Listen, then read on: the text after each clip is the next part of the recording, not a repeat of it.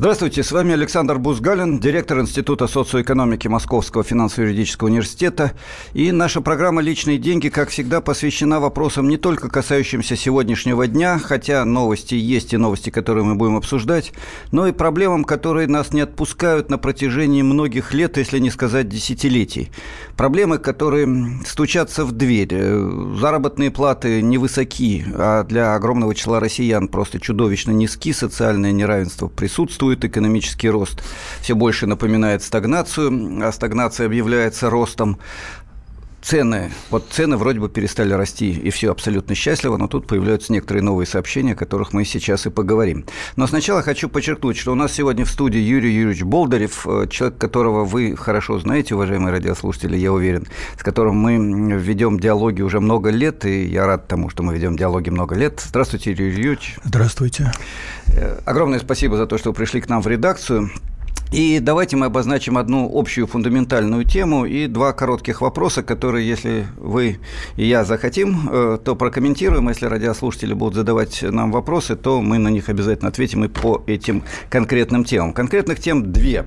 Э, Федеральная антимонопольная служба готова поддержать инициативу о введении минимальной розничной цены на пачку сигарет. И говорят, что это будет 88 рублей. Вот я никогда не курил, для меня это, к сожалению, совершенно непонятная новость, да, а, Хотя, наверное, минимальная цена – это что-то полезное в данном случае, но скорее с точки зрения ограничения курения. А вот другая новость, она гораздо более печальная. Это новость о том, что с большой вероятностью в ближайшие годы пропадут окончательно российские дешевые лекарства, и нам придется платить за бренды, за рекламу, за бог весь что, потому что в цене очень многих лекарств э, накрутка, связанная с рекламой, с э, интеллектуальной частной собственностью и так далее, составляет гораздо большую долю, чем стоимость производства и научной разработки разработки. Одних аспиринов сколько у нас, да, и вместо каких-то копеек или нескольких рублей они стоят иногда по сотне, по две, по три.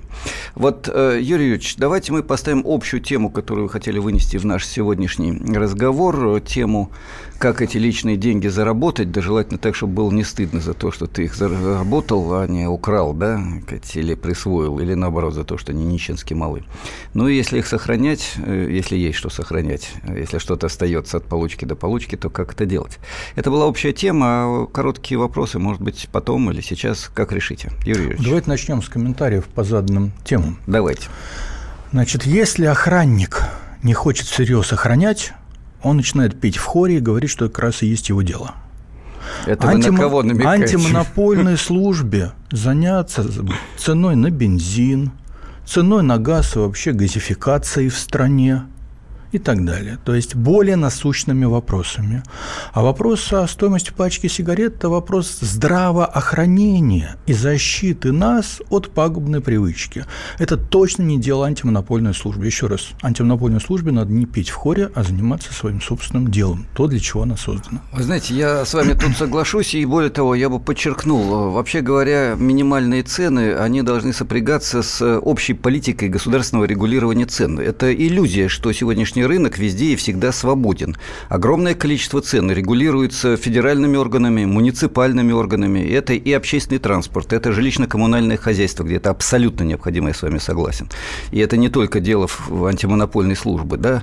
Это касается продуктов питания. Очень часто устанавливается максимальная цена, не минимальная цена, а максимальная цена на молоко, на базовые продукты питания. И в Европе, это уже, и это уже дело антимонопольной службы. Это дело да. антимонопольной службы, да. Вот у нас бы максимальные цены устанавливать. То ЖКХ, бензин, э, здравоохранение и так далее, да, там, где возникают лекарства. эти коммерческие услуги, лекарства, это да, да. Вот здесь мы одновременно отчасти ответили на второй вопрос, и по этому поводу я позволю себе короткий комментарий, вы, наверное, дополните. Дело в том, что э, проблема лекарств – это двоякая проблема. Это проблема интеллектуальной частной собственности, которую можно преодолеть. И если у нас останется время в последнем фрагменте нашей передачи, э, последнем третьем ломте, мы об этом обязательно поговорим. Но это еще и проблема отечественного производства. И если мы э, создадим, а это не так сложно, у нас есть замечательные традиции, отечественное производство лекарств, если оно будет регулироваться государством, если цены на эти лекарства будут регулироваться государством, то без всякого дефицита можно будет обеспечивать качественной продукцией граждан и по ценам, которые будут доступны и бабушке, и дедушке, живущие на пенсию, не говоря уже о нормальных работающих людях. Три составляющие этого вопроса выделю, если можно. Значит, первое.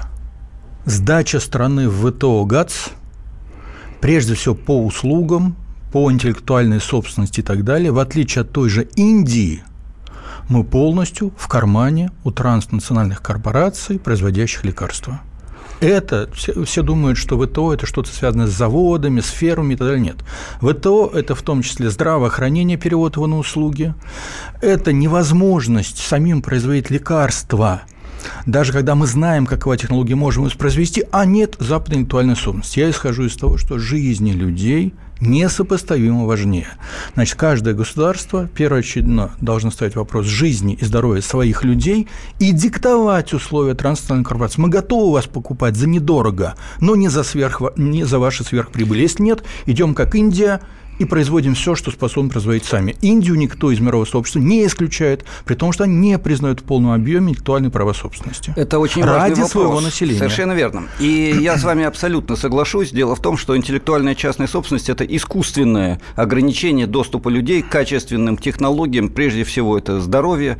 То же самое касается образования и многих других сфер. Но здоровье и лекарства – это первостепенный вопрос. И иногда надо нарушать мировые правила игры, если эти правила да. идут в разрез с интересами граждан, причем граждан не только России, это идет в разрез с интересами граждан Китая, Индии и так далее. И эти страны идут на нарушение правил Всемирной торговой организации и правильно делают. Подчеркиваю, не в сфере роскошного потребления.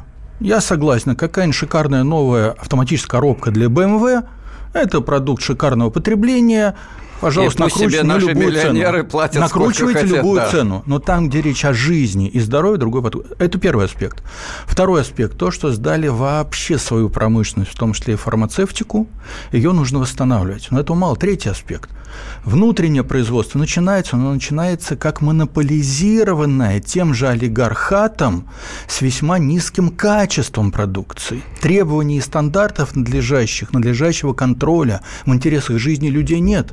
И, скажем, в том же онкодиспансере мне рассказывали, что как только перешли с оригинального э, соответствующего лекарства на наш, тут же пошли шоки – от того, непонятно от чего, то ли этому больному противопоказано, то ли просто грязное лекарство пошло. Надо понимать, что здесь нужны очень жесткие требования и очень важна функция государства как верховного контролера за качеством, если мы хотим действительно развивать свою фармацевтику. Я подчеркнул бы, э, частный бизнес в сфере фармакологии э, работает только в том случае, если, а, есть очень жесткий общественный государственный контроль, причем да. я подчеркиваю, не только государственный, общественно-государственный, потому что целый ряд специалистов в области медицины и, более того, общественных организаций, которые контролируют качество продукции, это условие того, чтобы мы развивали свою фармацевтику. Но это условие вполне выполнимо. Здесь нет ничего э, архисложного. То есть, к сожалению, у нас сейчас нет национально ориентированной фармацевтики, а есть такой же олигархический, да еще и монополизированный бизнес, который позволяет качать некачественно и говорить, что мы импортозамещаем. Это третий аспект, который надо преодолевать, он очень важен. Да, я абсолютно с вами согласен. И еще раз, значит, для того, чтобы у нас были качественные, недорогие отечественные лекарства, нам необходимо а. Программа поддержки отечественного производства, б. Это производство не должно быть монополистически олигархическим, и в. Оно должно быть под общественно-государственным контролем, иначе мы не получим результаты, и, собственно, олигарх будет ничем не лучше, а, скорее всего, даже хуже транснациональной корпорации, которая хотя бы отчасти работает под их общественно-государственным контролем, да? хотя это не лучшее решение. Но вот первая часть нашей передачи, к сожалению, подходит к концу, но две важнейших темы мы зафиксировали. Это необходимость общественного контроля за ценами в целом, я бы сказал, да?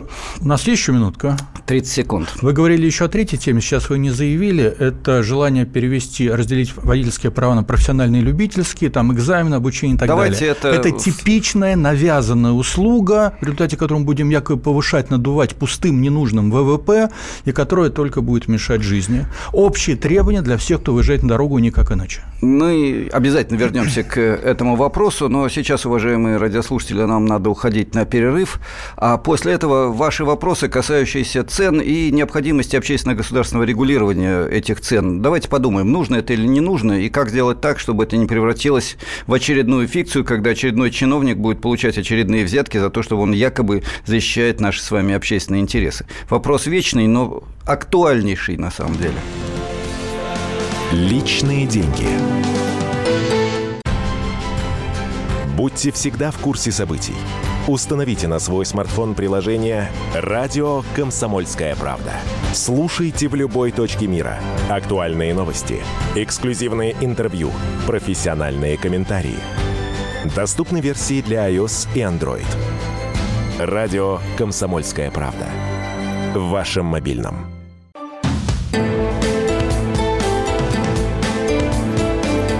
Личные деньги.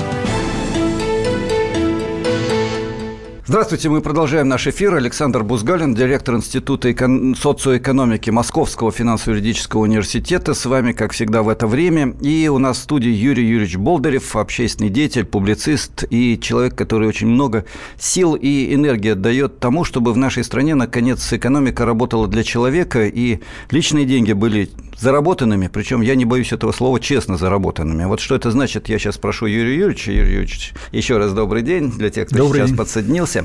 И в качестве эпиграфа к нашему маленькому вот этому 10-минутному фрагменту, второму фрагменту, я прочитаю сообщение Натальи.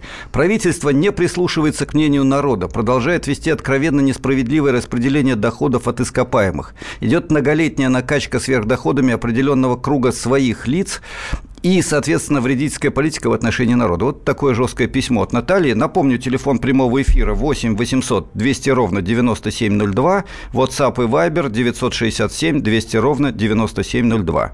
Звоните, пишите, а сейчас Юрий Юрьевич Болдырев и ваше мнение, как честно делать э, деньги, не делать, зарабатывать, я бы все-таки сказал. То ли я очень старый, но считаю, что надо зарабатывать. Прошу прощения, что опять три но опять три аспекта. Давайте. Да? Ну, для упрощения картины. Да, важно. Первое. Внутреннее несправедливое, очевидно несправедливое перераспределение. То, о чем человек пишет. Второе.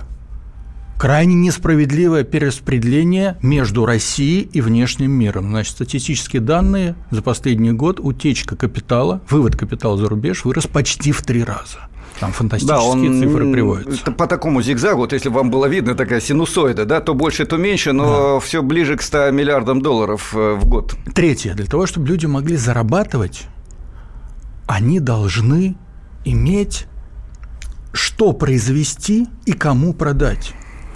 Значит, во всех странах, когда возникает кризис, прежде всего начинают с госзакупок начиная с госзакупок, и плюс стимулируя население покупать свое отечественное, потому что, покупая свое, даешь возможность заработать соседу. Вот я беру газету «Центр», вот свежую. Пафосно, стройные липы часовые охраняют наш покой. А, для адаптации деревьев холодный период считается наиболее удачным. О чем речь? Тысячная липа в Москве высажена, очередная 35-летняя, выращенная в условиях санкций стороны Европы, Запада в одном из европейских питомников.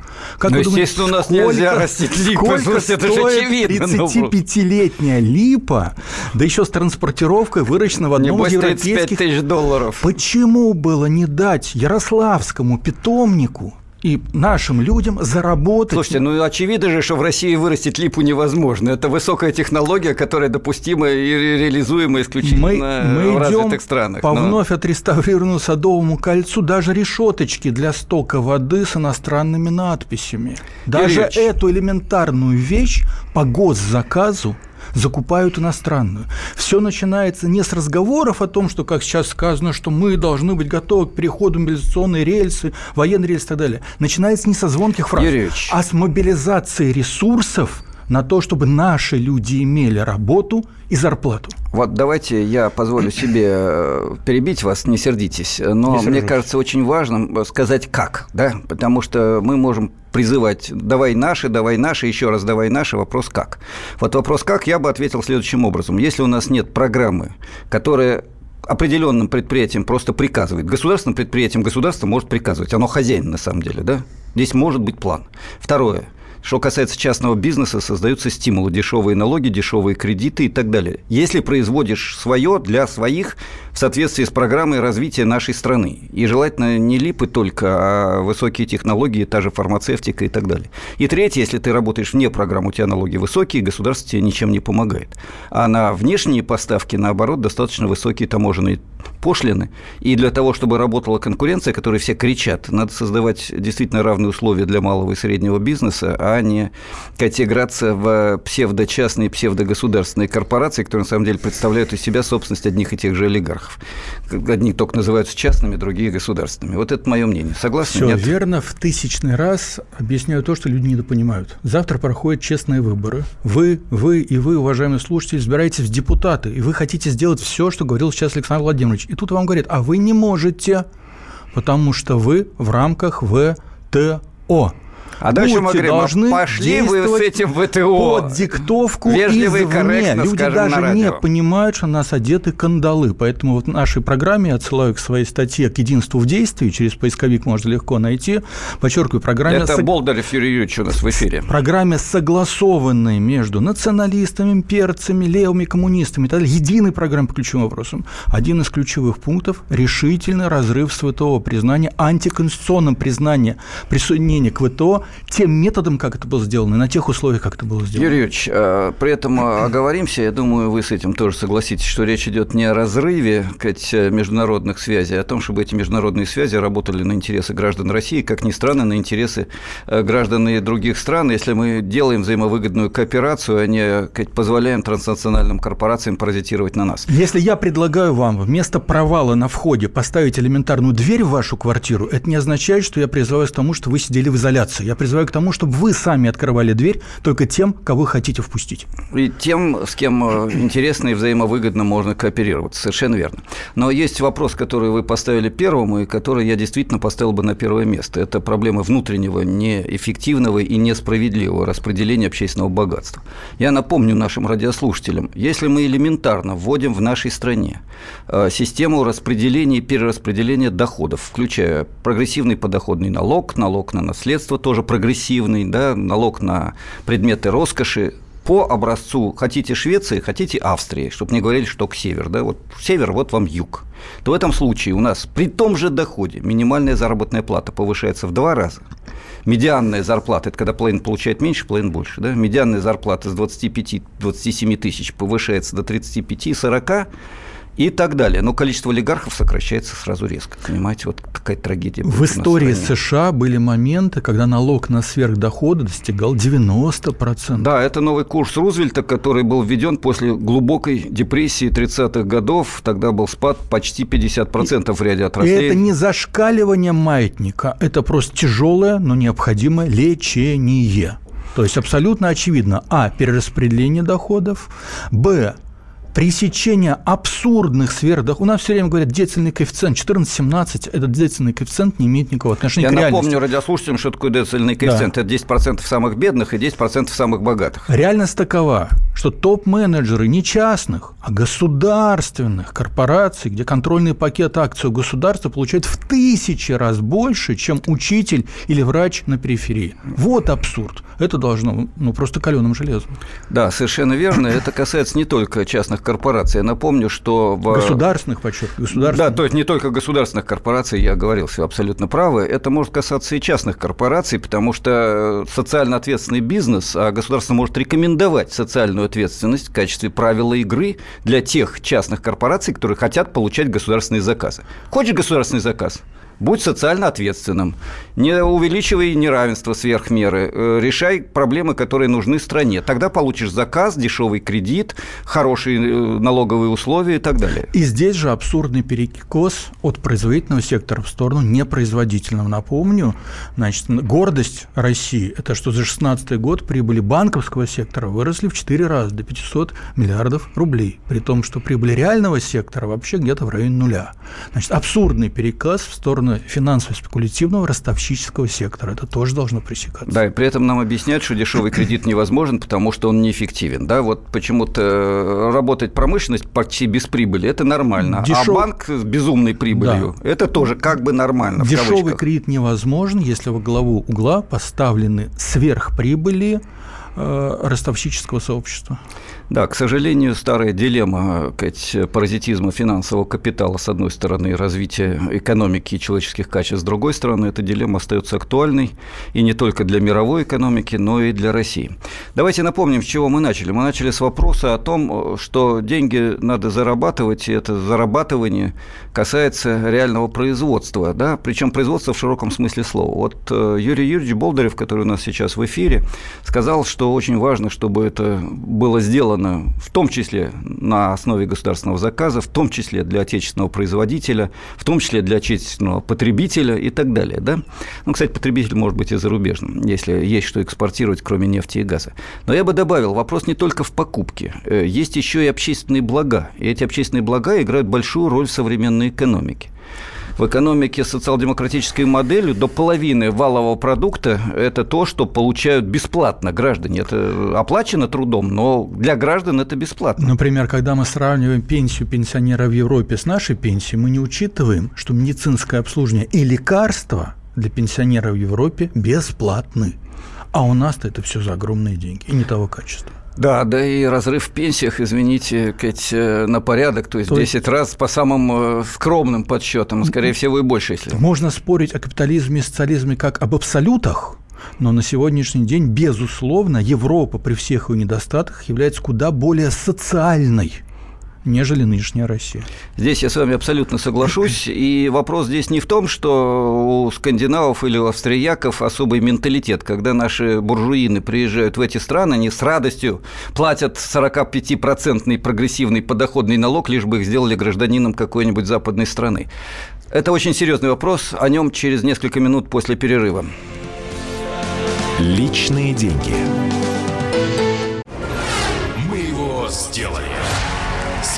Скачай мобильное приложение «Комсомольская правда» для iOS. Фото, видео, статьи и прямой радиоэфир. Крупнейший новостной сайт в вашем кармане. Доступны версии для iPhone и iPad.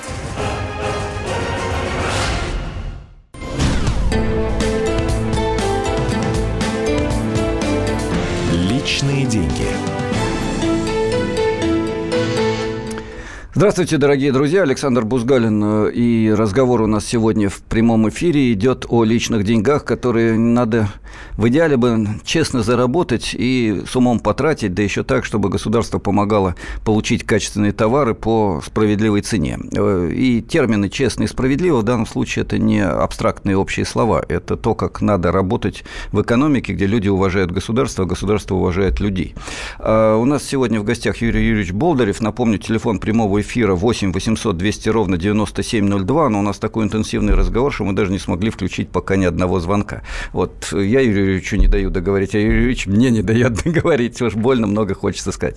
Юрий Юрьевич, давайте напомним, мы оттолкнулись от темы, как честно зарабатывать деньги, а потом еще как их э, копить или тратить с умом, да? Пожалуйста. Две составляющих. Мы до сих пор говорили только о том, что неправильно в государстве и чего мы долж... что мы должны с вами требовать от государства. Но все-таки, раз тема такая, нужно говорить немножко о том, что могут люди. Значит, надо понимать, идет масштабный обвал нашей экономики причем прежде всего производительной части. Но считается, что у нас некоторые отрасли растут, и даже сельское хозяйство на 3% э, или 2,5% выросло. С учетом ограниченности времени не буду спорить, продолжу свою мысль, если Хорошо. можно. Значит, людям надо искать способ заработать деньги. Значит, многие люди хотят завести какое-то свое минимальное дело, даже без нанятых работников, просто что-то делать. И здесь возникает ключевой вопрос, где взять стартовый капитал. Значит, вам сейчас всюду предлагают кредиты. Значит, мне приходилось в жизни искать способы как-то заработать, что-то сделать. Значит, я никогда в жизни, я был в таких ситуациях, не обращался за кредитом по принципиальным соображениям, потому что я знаю, что это такое. В момент искушения кажется, что все продумано, все идеально, потом остаешься голый босс. И для того эта система тысячи лет назад и придумана. Значит, в Питере я как-то встречался с целой предпринимателей малых, у которых принцип – Кредита не брать никогда, ни в какой ситуации. Умри, но кредит не бери. И я очень поддерживаю это как фундаментальное социально ориентированное движение. Какая альтернатива? Альтернатива – доброе имя. Вкладываться надо в свое доброе имя. Если у вас есть доброе имя, и вы начинаете какое-то дело, неважно что, машины ремонтируете, там кому-то чайники там паяете, лудите, неважно что, вы найдете партнера – на приемлемых условиях и вместе будете разделять риски. Так в свое время делал я. Разделяя риски, вы не рискуете, что вы один окажетесь голый и босый. Для этого России... надо иметь друзей, Юрий Юрьевич. Для этого надо иметь доброе имя, подчеркиваю. Каждый, кто пришел и кому-то отремонтировал кран или еще что-то, сделал это хорошо и качественно, приобретает тем самым доброе имя. Каждый, кто кому-то чем-то помог, отремонтировал коробку передач, еще что-то, не содрал лишние деньги, а сделал хорошо и качественно, приобретает доброе имя. Еще раз подчеркиваю. У нас, к сожалению, бытует такая пословица, что не делай бизнес с друзьями. Потеряешь и бизнес, и дружбу. Вот такая пословица фигурирует в нашей культуре. С моей точки зрения, это вреднейший постулат. А. Выбирай таких друзей, которые тебя не обманывают. Б. Веди свое дело чем бы ты ни занялся, так, чтобы ты не обманывал друзей, и они не обманывали тебя. Потому что человек – существо социальное. Если ты веришь только себе и не способен выстраивать отношения с другими, партнерские отношения, ты все равно будешь гол, босс, ограблен и обманут. Выстраивайте социальные отношения, среду вокруг себя и делайте с кем-то что-то вместе, разделяя риски. В условиях падающей экономики учитесь что-то чинить, подправлять, ремонтировать, находите способ зарабатывать вместе с такими же, как вы. Это такой общий момент на выживание проживание индивидуальное сейчас, Юрий но индивидуальное вместе с друзьями. Я поддерживаю ваш императив, и более того, я попрошу руководство нашей э, замечательной комсомольской правды, чтобы мы с вами на эту тему поговорили дополнительно, потому что есть и очень важная установка. Рынок – это конкуренция, но есть и другая. Современный рынок, он социальный, и без солидарности и кооперации на этом рынке работать сегодня в ряде случаев Короткая просто неэффективно. Рынок – это конкуренция – способных к кооперации субъектов. Ну, давайте еще подумаем об этих формулировках. Я бы специально поговорил о этой возможности кооперироваться и дружить, но давайте не будем забывать и другое. Рынок провоцирует ситуацию, где не обманешь, не продашь, и это одна из внутренних э, установок. Одну но секунду. та команда, которая не обманывает, приобретает доброе имя. Это правда. И так конкурировать лучше, но гораздо труднее. У нас есть звонок, если он еще не сорвался. Виталий из Саратова. Виталий, мы вас слушаем. Вот Юрий Юрьевич сейчас тоже оденет наушники и тоже вас услышит. Здравствуйте, вы в эфире. Здравствуйте. Здравствуйте. Очень все интересно говорите, полностью вас поддерживаю. У меня к вам это такой, э, ну, не то что вопрос, а вот как вы посмотрите э, на такую ситуацию? Значит, Россия входит в Евразийский союз, как, э, ну, основное государство этого союза. И, э, ну, как вы знаете... Юрий, давайте нас... вопрос, а то у нас эфир закончится.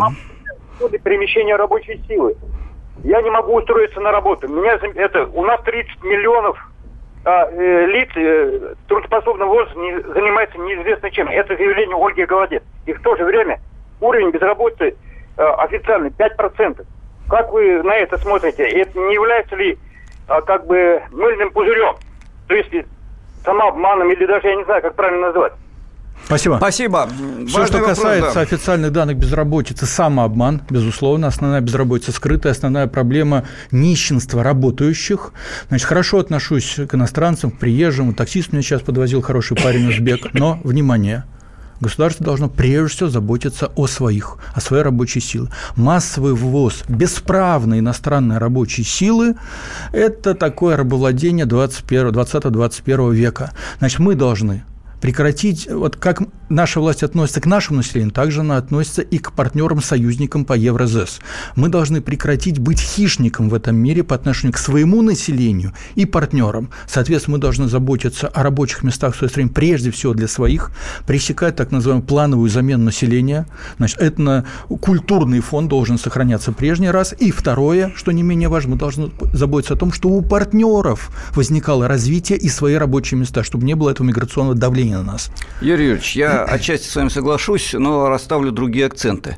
Я бы сказал, вопрос не в том, чтобы заботиться в первую очередь о своих, э, потому что тогда тут же возникает желание, давайте тогда посадим на э, вот рабские условия других, и за этот счет будем хорошо жить в нашей стране.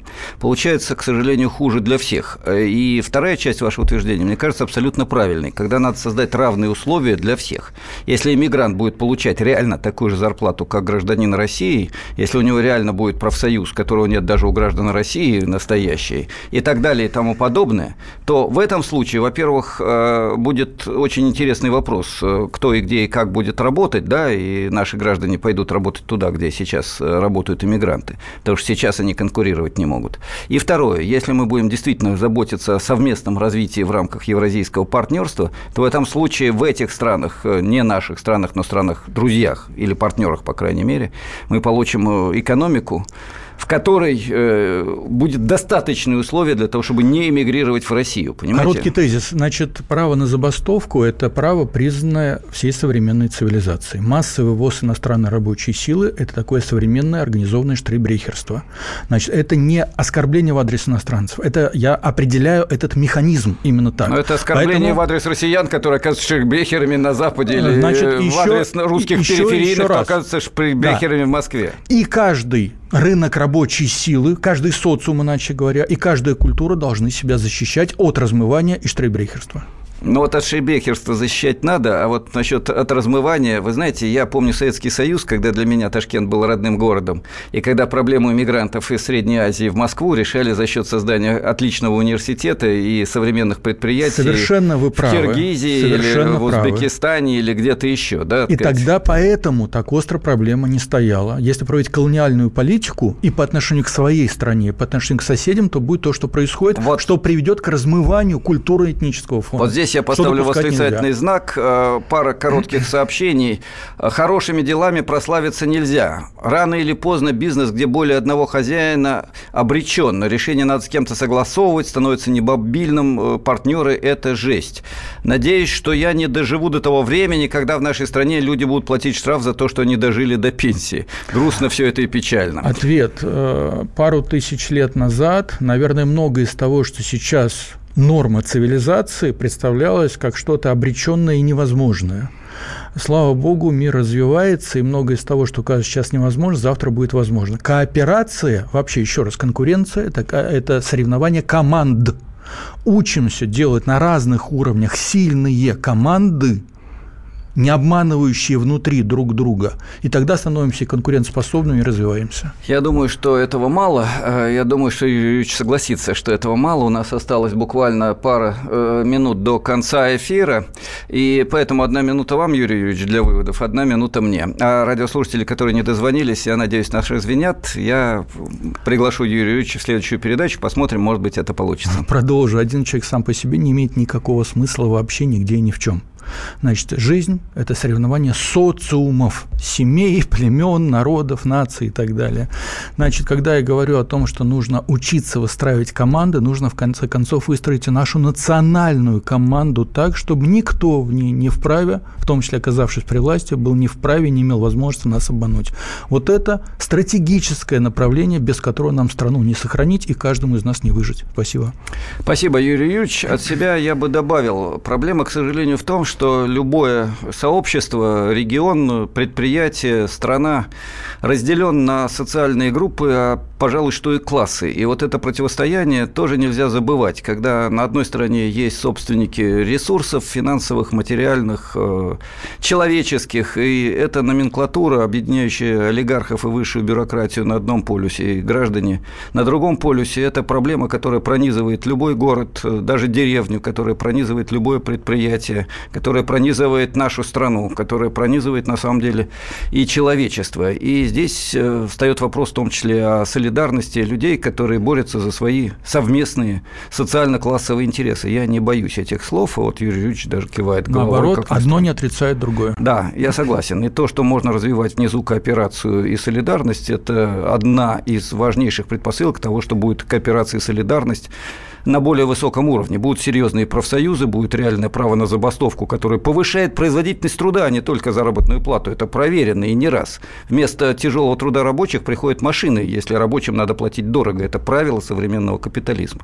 Возникают ограничения капитала и неиспользование природных богатств исключительно для обогащения узкого круга олигархата или близких к ним государственных чиновников. Возникает система, где граждане доверяют государству. Но за это надо побороться. Надеюсь, нам удастся продолжить продолжить этот интереснейший и важнейший разговор через неделю. С вами был Юрий Юрьевич Болдырев и Александр Владимирович Бузгалин. Спасибо. Личные деньги.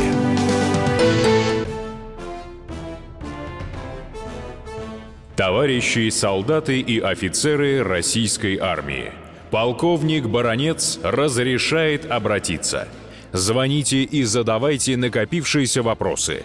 Угроза НАТО, жилье для военнослужащих и перевооружение России. Обо всем этом Виктор Баронец знает лучше других. Программу «Военное ревю» слушайте по будням в 11 утра и в 5 вечера по московскому времени.